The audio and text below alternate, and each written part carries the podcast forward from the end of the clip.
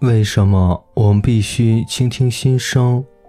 一天，他们在营地的时候，男孩问道：“因为心在哪，你的财宝就在哪。”我的心很不安分，男孩说：“他会梦想，容易激动，还狂热的爱上了一个沙漠的女人。当我思念她的时候，心就向我提很多要求，搞得我整夜整夜不能入睡。这很好，说明你的心很活跃。你要继续倾听你的心声，看他说了些什么。在接下来的三天。”他们两人在路上遇到了几名士兵，还看到地平线上士兵的身影。男孩的心开始讲述恐惧的事情，他倾吐从世界之魂那里听来的故事。有人前去寻找财宝，却从来没有找到。有时候心吓唬男孩，使他认为有可能找不到财宝，或者有可能死在沙漠里。也有的时候，心对男孩说。他已经很满意了，已经找到了爱情和诸多金币。我的心非常叛逆。当两人停下来让马匹歇歇脚的时候，男孩对炼金术士说：“他不愿意让我继续前行。”这很好，炼金术士回答说：“这证明你的心很活跃，为一个梦想而失去已经到手的一切。”有点担心也情有可原。那么，我为什么要倾听自己的心声呢？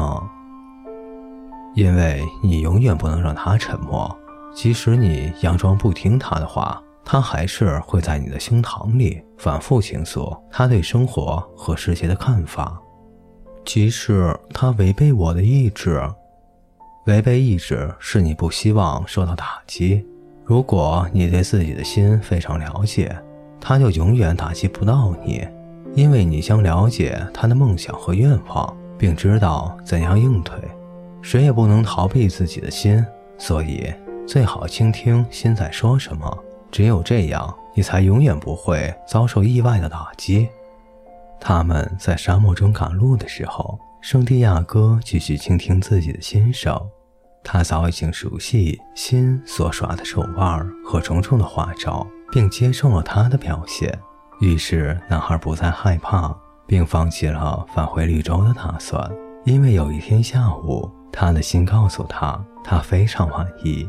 即使我有一些抱怨，他的心说道，也是因为我是人类的一颗心，人心全都如此。他们害怕实现更大的梦想，因为认为自己不配有这样的梦想，或者无法实现这样的梦想。一想到爱情去而不返，本该美好的时刻却并非如此，本该发现的财宝却永远埋于黄沙之下，我们的心就害怕的要命。因为一旦这种情况发生，我们将会痛苦异常。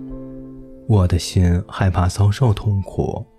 当他们在一个没有月亮的晚上仰望天空时，男孩对炼金术士说道。你告诉他，害怕遭受痛苦比遭受痛苦本身还要糟糕。还要告诉他，没有任何一颗心在追求梦想的时候感到痛苦，因为追寻过程的每一刻都与上帝和永恒同在。追寻梦想的每一刻都与上帝和永恒同在。男孩对自己的心说道：“在追寻财宝的过程中，每一天都充满光明。”因为我明白，每时每刻都在实现梦想。在寻找财宝的路途中，我发现了过去做梦都想不到的东西，都是牧羊人不可能知道的。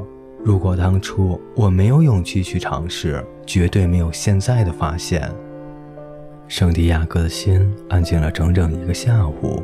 夜里，他睡得很安稳。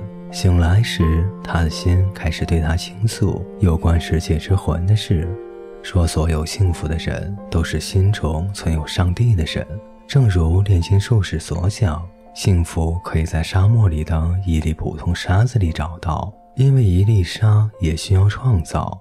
宇宙要耗费亿万年的时间才能创造一粒沙子。世上每一个人都有一份等待他去挖掘的宝藏，他的心说道。而我们心往往很少提及那些财宝，因为人们已不再想要找到他们。我们只对孩子谈起财宝，然后让生命将每个人纳入其天命的轨道。遗憾的是，很少有人沿着预定的道路，也就是通往天命之路、通往幸福之路前进。人把世界看作一个威胁，正因如此，世界才变成了一个威胁。于是，我们心发出的声音越来越微弱，但我们绝不会住口。我们退场，不再让人们听到我们的话语，因为我们不愿让人们有一不服从心声而遭受痛苦。为什么心不告诉人们，他们应该追寻自己的梦想呢？男孩问炼金术士。因为这样一来，心将会忍受更大的痛苦，而他不喜欢忍受痛苦。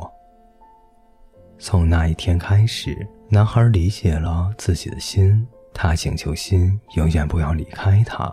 他还请求，在他远离了自己的梦想时，心要在胸膛里加速跳动，发出警告的信号。男孩发誓，一旦他听到了这个信号，就立即遵从行事。那天夜里，他同炼金术士谈到了这一切。炼金术士明白，男孩的心已经返回了世界之魂。目前我该怎么做？男孩问道。继续朝金字塔前进，炼金术士说道。而且要继续留意所有预兆。你的心已经能够为你指出藏宝之地了。这就是我需要知道的吗？不，炼金术士回答说。你需要知道的事情是。在实现一个梦想之前，世界之魂永远会对寻梦者途中所学到的一切进行检验。这种做法并无恶意，仅仅是为了不让我们远离梦想，并让我们获得寻梦过程中学到的经验教训。这是大多数人可能会放弃寻梦的一个时刻。用沙漠的语言，我们称之为“渴死在椰枣树出现在地平线上的时刻”。每个人的寻梦过程都是以新手的运气作为开端，又总是以对远征者的考验收尾。男孩想起了家乡一句古老谚语，那谚语说：“夜色之浓，莫过于黎明前的黑暗。”